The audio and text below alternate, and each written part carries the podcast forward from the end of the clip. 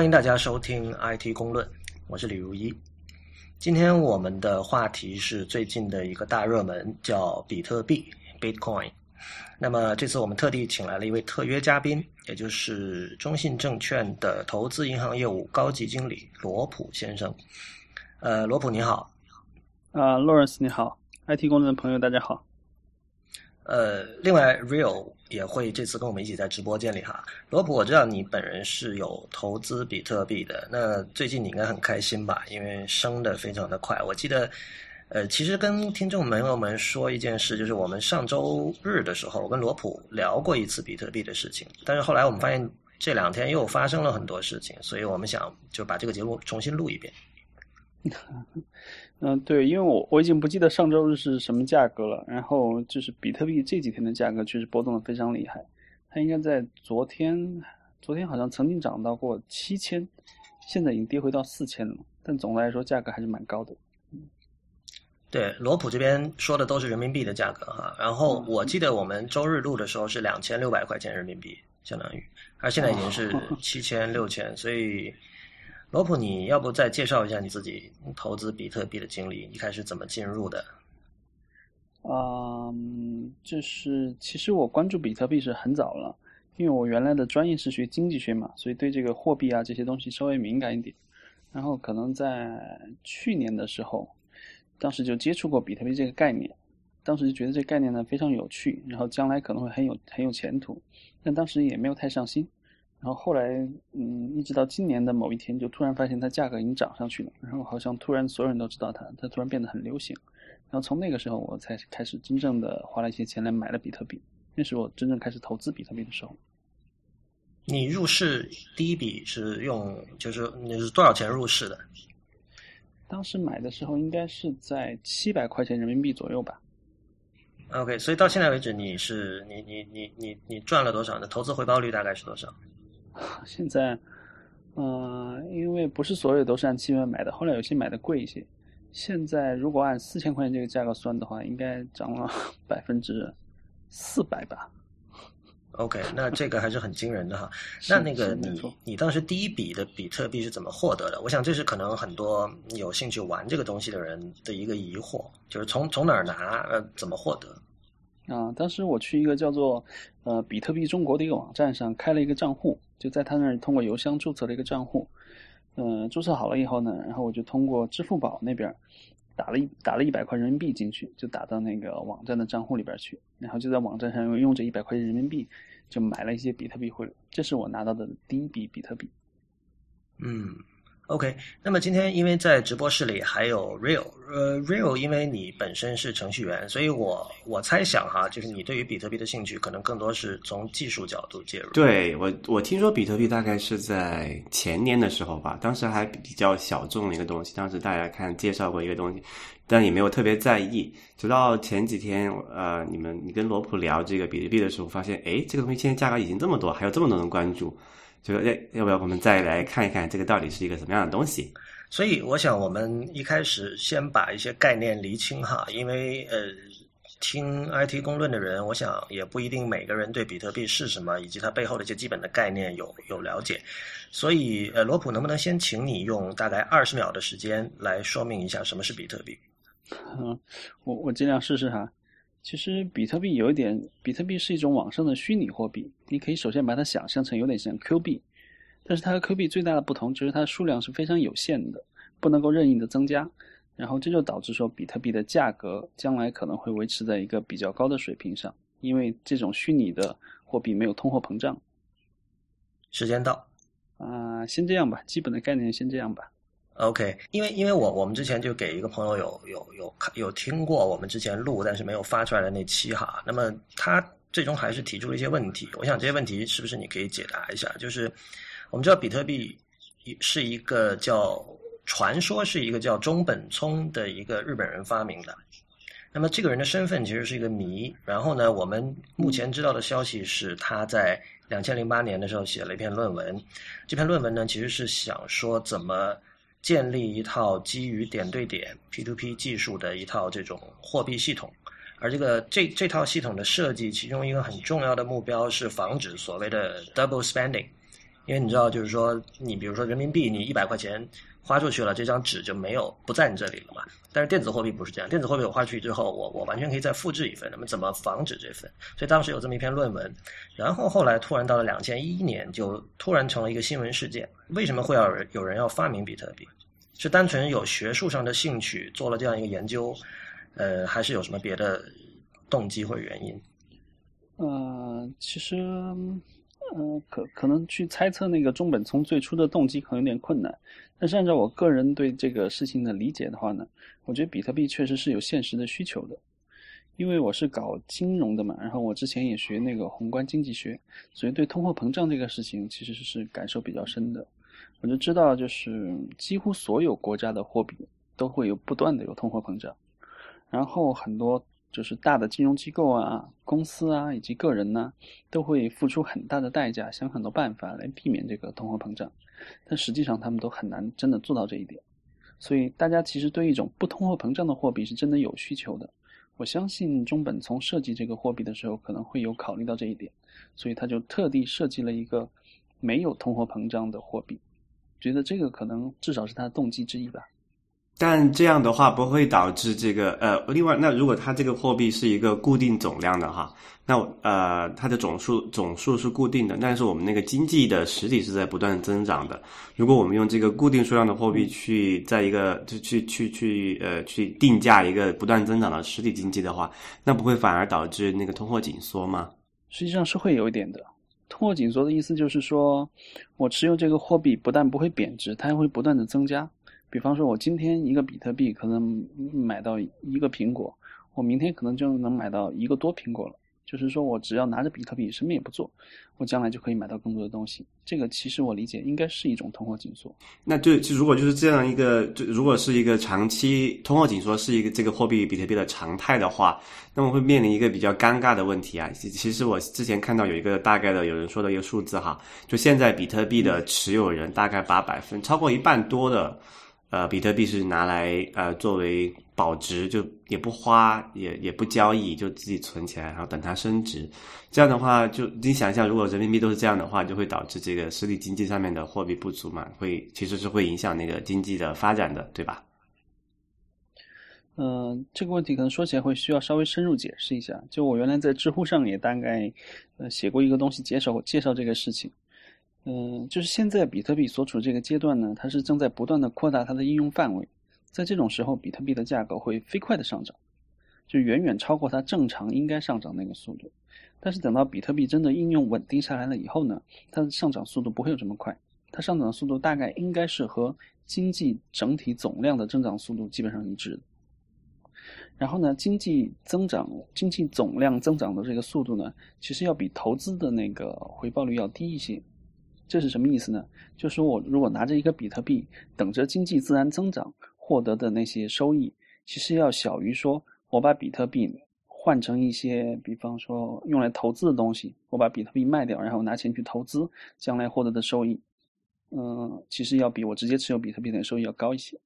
呃，刚才其实你们二位的讨论反复提到一个，就是说比特币的总量是固定的啊，因为我我我们知道比特币一共只有两千一百万枚，那。这就带来一个问题：为什么是两千一百万？其实从控制通胀这个角度来说呢，只要比特币的数量固定下来就好了，未必必须要是两千一百万，它也可以是两百一十万，也可以是两亿一千万。据说最开始设计成两千一百万的一个原因呢，是因为两千一万一百万这个数字在那个计算机当中作为一个整数存储是刚刚好的，就如果再大的话，可能一个整数位就存不下了，就会导致它的存储和应用转换上会有一些麻烦。但是为了计算机应用的方便，可能就设置了这么一个数。哎，对，罗普还有一个问题，其实我一直很想问，觉得很有意思的一件事情哈，就是说我之前在自己电脑上弄了一个叫做那个比特币钱包的一个东西，然后他会我我启动这个钱包，弄好建好自己的一个一个一个账号之后，他会说去和这个网络同步，这个过程非常非常久，我昨天看了一整天都没有完成。对对，你可以解释一下这是一个怎么样的怎么样的一个一个问题吗？对这个我也想问，对你下载那个钱包应该叫做 Bitcoin QT 对吧？对，嗯，那是一个就是对，那是比特币社区之前推荐的官方钱包，那个官方钱包它就是会把之前比特币交易的所有的数据区块全都下载到你的电脑上。就因为比特币经过好多时间的发展，然后发生过很多交易之后，现在这个数据区块量已经非常大了，据说应该有十来个或 G 或者十几个 G 了，所以你要下载真的会非常慢啊，这么大？那那你你你最开始的时候也要做这样一件事情吗？还是说有什么其他方法可以绕过这个？我最开始是的，对，但是现但现在我用了换了一个叫做 MultiBit 的一个钱包，这是比特币社区现在现在官方推荐的钱包了。它的优点就是说，你不用下载整个数据区块了，你只要把数据区块里边那些防伪的特征码下载下来，确保它是真实的就好了。所以它下载下载量会小很多，基本上即时就能够同步。你可以试试看。啊，我们要先确认一件事，就是我们刚才说的这个这个这个同步的过程，跟坊间经常说的挖矿不是一回事。情说到这里，其实我们需要解释一下什么是挖矿，因为可能一般人听到比特币，首先联想到的是这个挖矿这件事情。呃，挖矿。其实应该是从需要从比特币生成开始讲起，因为比特币是按照大家约定的一个规则来生成的，就是说大概大约每过十分钟左右呢，它就会自动的生成，比方说二十五个比特币，就是它就凭空生成了。那凭空生成以后，谁会得到这些比特币呢？就是由挖矿这个过程来决定的，就是说谁挖矿的计算机快，谁就最有可能拿到这新生成的二十五个比特币。挖矿就是比拼大家谁挖得快的过程。对，但这个所谓的挖矿是，呃，每个人在自己的电脑上装一个特定的软件，这个软件其实是在帮助这个比特币生成的过程，在在贡献它的这个计算力量，是是这个意思吧？嗯，可以这么说。更准确的说法就是说，比特币为了比特币系统为了生成这二十五个新的比特币呢，必须要解一个很难的数学题。这个数学题唯一的解法就是不停的随机的尝试。就好像你不停的扔骰子，不停扔骰子，一直扔到你想要的那个数字一样。或者可或者可以理解成说，拿一个电脑用这种暴力破解的方式去猜某一个人的强度非常高的密码。嗯，差不多，也差不多。OK，所以所以所谓的挖矿是你把你的电脑上的这个 CPU 的这个 computing power 贡献出来去解这个你刚才说这个数学题，然后通过这种贡献 computing power 的方式，你得来的回报就是比特币。嗯，对，是这个样子的。哎，罗普，你可以解释一下为什么现在挖矿越来，大家都说挖矿越来越难挖了吗？因为我记得在我两三年听说这个比特币的时候，其实那个时候还蛮容易的，用一个家里的普通的像那个笔记本电脑或者 PC，大概一天都能挖到一两个比特币吧。好像现在我听说已经是啊，要用很高级的专用的机器来挖，可能一天也挖不到嗯半个或者零点几个比特币。对，而且这个所谓的高级的机器，就不是说你哦，你买一个，比如说你买个 Mac Pro 什么最高配的，不是这个意思啊，这可能是更更高级的，就不非家用电脑那样的电脑。对，就是因为家用电脑它都是为日常的普通的功能设计的，就它可以满足你好多不同方面的需求。但其实挖矿是一项特别专项的功能，就你只要挖矿这个特定计算算得快就好了。所以家用电脑其实特别不适应这种。从事特定专门计算的功能，反而是一些特别设计的芯片呐、硬件呐，他们就天生就是为了这个事情设计的。呃，这里可以给观众朋友介绍一下，我那天就用了一个叫做估算的一个一个一个计算器来算，就是说用我现在这个电脑来挖矿，我能挖到多少？啊，我现在给大家介绍，我现在用的是去年产的一个叫做呃 MacBook Pro，还是有一个比较快的四核的呃英特尔的 i 七的芯片，然后是二点六那个兆赫兹的。然后我用那个现在的按现在挖矿的那个难易程度去算，我这个机器一年开着二十四小时运转，三百六十五天，大概能挖到零点零一个比特币，远远不够，电费是就按现在价格的话都不够那个电费。所以，所以这个让我们又回到那个呃，就是刚才一开始讲的话题哈，就是。第一笔比特币从哪里来？那么，如果你比如说两年前开始玩这个东西，你可能还可以指望通过挖矿这种手段来获得比特币。但是现在就基本上是说，要么你就真金白银的去买，要么就是说你去跟别人交换。呃，比如说罗普，假设我要这个卖一个卖一台 iPad 给你，然后我说你不要付我现金，你付我比特币吧。当然你不一定会付哈，因为现在比特币升值升得很快。但是实际上这种事情是可以的，就是说比特币的来源基本上就是你拿人民币，就是拿真实货币去买或者是交换，对吧？嗯，对，现在其实就是这两种渠道还比较靠谱了。然后你刚才提到，就是说你一开始第一笔比特币你是在一个叫比特币中国的网站买的，那么这个比特币工作网网站是不是相当于一个股票交易市场这样的角色？嗯，其实挺像的，挺像真实的股票交易市场的。嗯，就是你会把人民币存进去，或者有的市场是把美元存进去，然后你买到比特币，比特币你可以放在他那儿，也可以把它提出来。然后卖方呢，他也可以把比特币存到市场里边去，然后换成人民币或者美元，再把这些人民币或者美元提出来。它挺像一个正常的交易市场的。嗯，所以你在投资比特币的过程中，你的这个行为模式，其实从第三方，如果一个第三者的角度来观察哈，是跟一个炒股票的人是比较像的，是吧？就是你会看这个它的涨势，它的这个趋势，然后你选择买进或者卖出。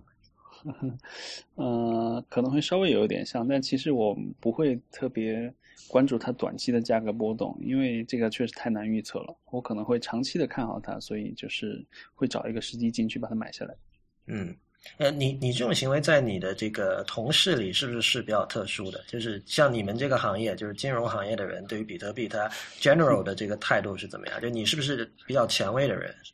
嗯，其实我感觉好像应该说我是比较比较前卫的人，但是从我以前跟我的就是金融界的朋友讲述的这个过程来看呢，我感觉他们对比特币的概念理解的还蛮快的，而且对这个基本概念也还比较认可。至于说它到底值多少钱，可能是另另外一回事啊。但是他们觉得比特币这个东西还蛮有意思的。嗯。所以，其实最近关于比特币的这种反对的声音也很多哈。比如说，我们看到这个，我我的一位朋友，他自己是小说家，他也经常写专栏了。那么他写过，呃，这个人叫富二。嗯。那么他写过一篇文章，叫《我们为什么应当远离比特币》。呃，这里面我我我引述其中几句哈。他他说，显然一个稍微懂点经济常识的正常人都不会储存像 Q 币，就 QQ 那个 Q 币这样的电子货币。但是有趣的是，许多经济知识完备的精英人士都认为比特币是个例外。他说，比特币其实更像一只股票，而不是货币，因为他这里有一个立论，就是说，因为比特币的这个价格的波动太快，所以不可能拿来当做这个货币来使用。同时呢，由于它的这个存储和交易方式用了分布式计算。为了保证安全性，那么它不需要一个呃一个中央的一个政府央行的为它的信用背书。那么他认为，呃，在在富二看来，这是一个很可笑，甚至一个很可怕的一种状态。嗯，其实我倒是觉得他提到的那两个应该不是太大的问题。就比方说，我们现在看到的人民币、美元这些币值，其实都是经常波动的。而且就是人民币、美元还好，可能有一些相对小国家的货币，它的币值波动是非常剧烈的。但其实也并不影响它本身是一个货币，也不影响它基本的使用功能。所以就是说，币值波动其实不影响说它到底是不是一个货币。然后他刚刚好像还提到说，就是没有一个国家政府或者没有实体经济来为这个比特币背书。其实按照我的理解的话，货币也不需要这个东西，因为我们最开始使用的黄金、白银这些天然的货币，最开始就是没有任何人为它背书的。就只是因为大家都用它，所以它自然的就成了货币。嗯，所以像刚才呃，Real 也提到这个通缩的可能性哈，你觉得这个会不会是一个问题？就由于它总量固定，然后会导致这个货币的购买力越来越高，然后大家因为这个钱越来越值钱，大家都拿着不去用它。嗯，其实会有一点，这个地方也可以稍微再再聊一下这个事情。就通缩是呃，应该说通胀，先从通胀说起好了。通胀是怎么样一个过程呢？就是政府觉得这个经济可能有一点发展不动了，有点不太行了，那么他们就多发行一些货币。发行一些货币干嘛呢？就刺激经济。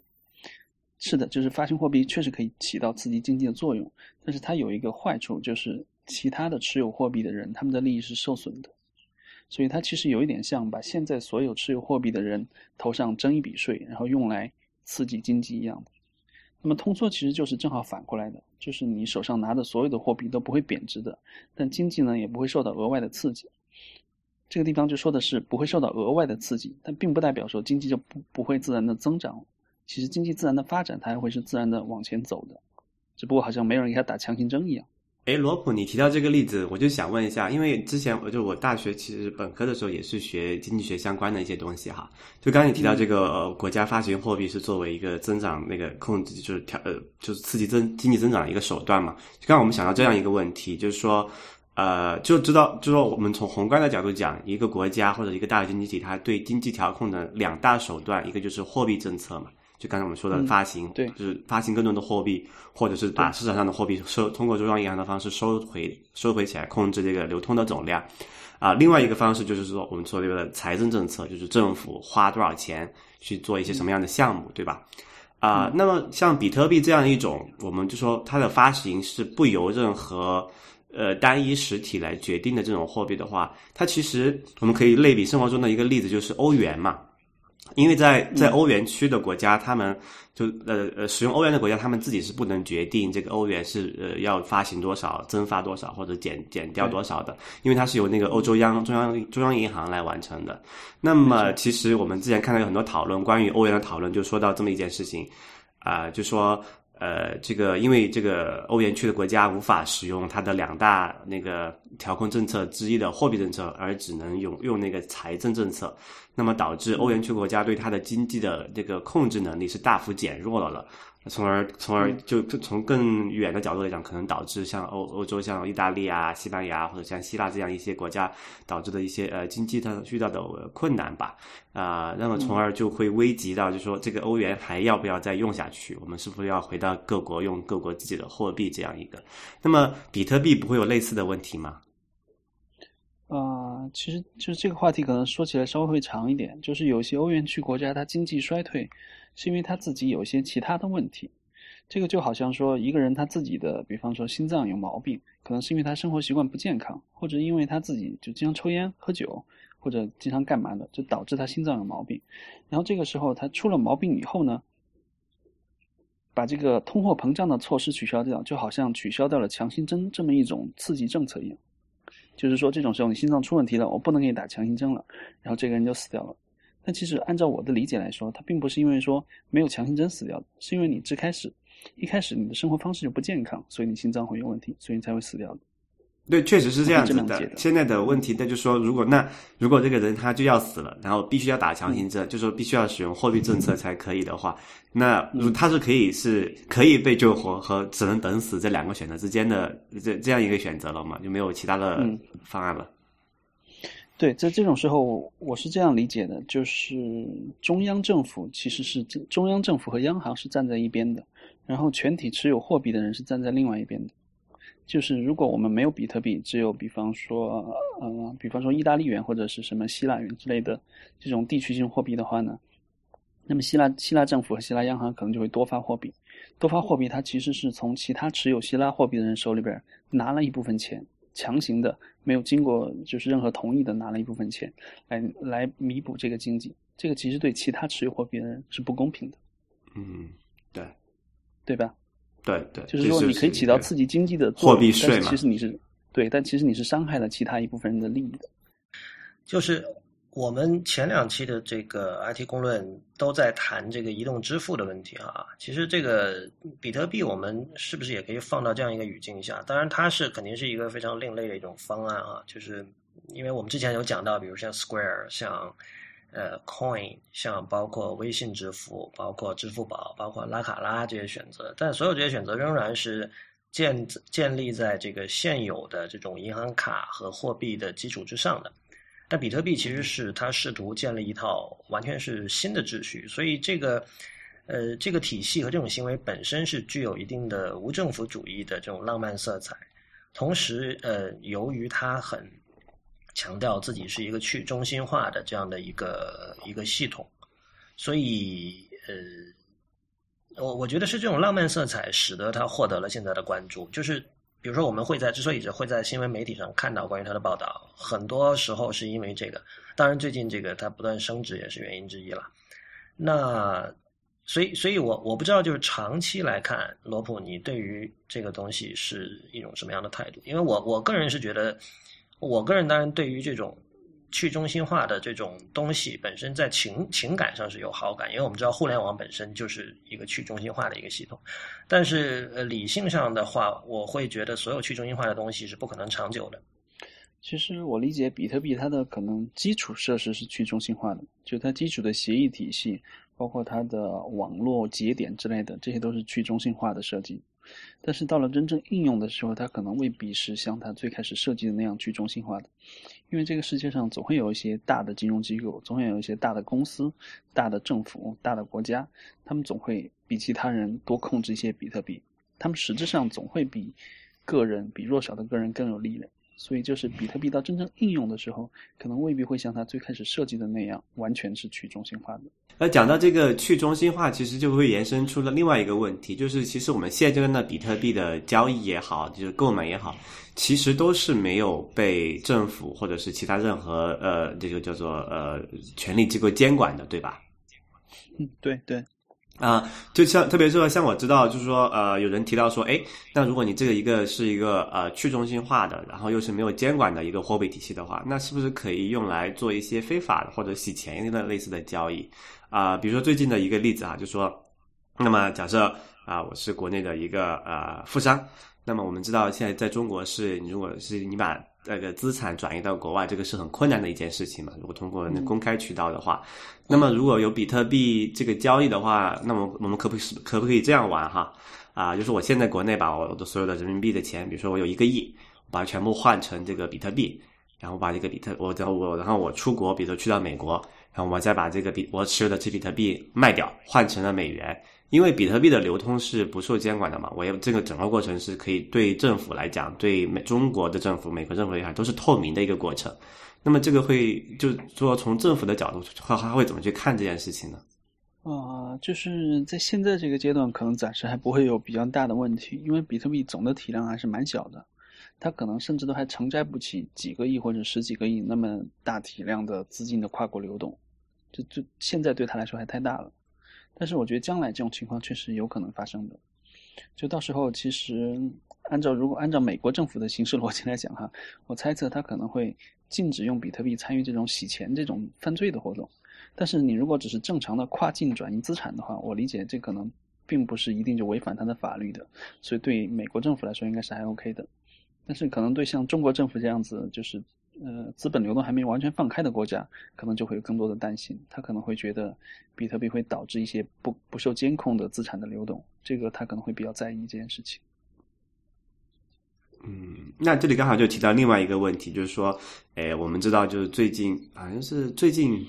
几个月吧，就是你你你采你你你在那个交易的叫做那个比特币比特中国的对对一个市场，已经是成为了全球最大的那个比特币的交易所，对吧？嗯，对，就是为什么会是在中国？就说为什么会说，而且我们看到，就是说，在比特币中国的那个比特币的平均价格是要比国外的其他交易市场要高很多的，大概是百分之二三十左右吧。我如果没记错的话，就是为什么是在中国会这么火？是不是跟刚才我们提到的这个中国政府对这个啊对这个资产的限制比较多？然后另外就是说，呃，人民币的投资的渠道比较少的原因导致的呢？啊，我我觉得这个原因可能是多方面的，可能就说不了太全面。但是确实有一个技术性的原因，我相信是有影响的，就是国外那个 Mt. Gox 啊，还有其他一些比较大的交易所，他们都已经按照就是各国政府的反洗钱的法规，在进行了一些限制。就比方说，你要在他那开户的话，你必须要你的身份认证，必须要你的居住地的认证，然后你的资金来源可能必须要你要证明它是合法的，你只能通过特定的资金渠道向那边打钱。但这些限制在中国都是不存在的。呃，罗普，那我想可能很多这个听众朋友他有的心中有一个疑问，就是说，如果我现在要投资比特币，或者说我就想玩一玩、体验一下，我应该怎么入手？呃，根据我们刚才讨论，就是说，其实是有两部分。就首先你会需要一个嗯，比特币的钱包，呃，这是一个客户端软件，你需要下载装在电脑上的。然后呢，你要去一个类似像这个比特币中国这样的一个交易市场来进行交易，是这样吗？嗯，对。其实具体操作的时候也可以把顺序反过来，你可以先去一个市场上交易。就你先去一个，比方说比特币中国或者是其他的比特币交易市场注册一个账号，然后你把你的人民币的资金打进去，然后购买比特币。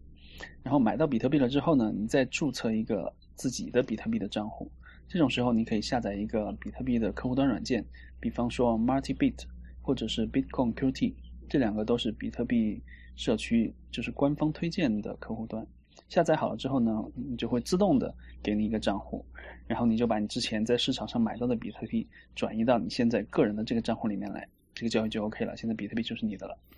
OK，那之后就是说，如果我要在向比特币中国交易的时候，我还要去操作这个钱包吗？还是说大部分是在那个网站上做？就是你要控制自己的资产的话呢，就在你的钱包里面操作；如果你是要买卖的话呢，你就还需要回到交易市场上去操作。哎，说到这里，罗普，我们要就有一个问题，可以可以请你解释一下哈，就是说，呃，这个呃，就我们就普通人的话，按在现在这个阶段的话，应该是。怎么去可以去买这个比特币吗？或者说这现在这个价格上是一个好的投资渠道吗？还是应该我们普通人怎么怎么去玩这个事情？其实我觉得比特币不是一个特别好的投资工具，特别是对普通人来说就就更不好了。比特币因为它现在就是风险太大了，我觉得像这种高风险的投资，其实普通人是嗯不太应该大量参与的。就是它比特币真的有可能你买了之后，突然有一天它就。亏到一点都不剩了，什么都不值钱了，这种可能性是完全存在的。就是你如果真的要买的话，买之前想好。嗯，呃，我听你在讲关于比特币的各种事情的时候，我的感觉就是说，它跟其他的投资工具之间的这个相同点多于不同点。嗯，是，其实我是这样理解的，我是把它当成一个投资的工具来购买的。嗯，就是一个人，他可以对这个所谓 geek 感兴趣的那些层面，什么去中心化，什么 P to P，呃，这种这个无政府主义倾向这些东西完全没有兴趣，他也可以去玩这个东西，而且说不定他可能在这个投资回报率和收益上会更高，对吧？其实是完全有可能的，因为就就我观察大多数人投资的这种习惯来说，呃，其实大多数人都不知道这个人民币是怎么发行的。然后，其实很多人也不知道股票到底是怎么挣钱的，怎么分红的，背后是怎么样的机制，怎么涨了，怎么跌了。其实大部分人都不知道，但是也不妨碍他们有的人就就挣了，有的人就亏了。其实投资可能未必真的需要了解背后的细节，就只要你觉得它应该是背后应该是可信的，然后你就按照商业的逻辑来投资它就可以。你知道有句话就是说，以前讲股票市场的时候，就说如果街头巷尾都在谈论买股票，那就说明快要崩了。所以你你觉得现在比特币应该还远远没有到那个时候吧？虽然这两天就是大家对它的热情似乎非常的高涨啊，当然可能这个是由于我们我们的目光局限在了某几个小的这种线上论坛。嗯，其实我觉得比特币价格真的挺难预测的，很难说它现在是是高了会跌，还是说低了会涨，这个真的挺难预测的。但是就不管怎么看，我觉得它的风险都是挺大的，就是投资的时候一定要把这个事儿搞清楚。对，就是入呃呃入市有风险，投资需谨慎，这是官方回答。对，没错，其实就是这个意思。那我们今天的节目到这里就基本上结束了，谢谢大家收听，也欢迎大家在我们的社交网络关注我们。我们在新浪微博的 ID 是 IT 公论，公司的公，论点的论。呃，我们在 Twitter 和微信上都叫 IT 公论的全拼，也就是 IT G O N G L U N。那么，谢谢大家，我们下次再见。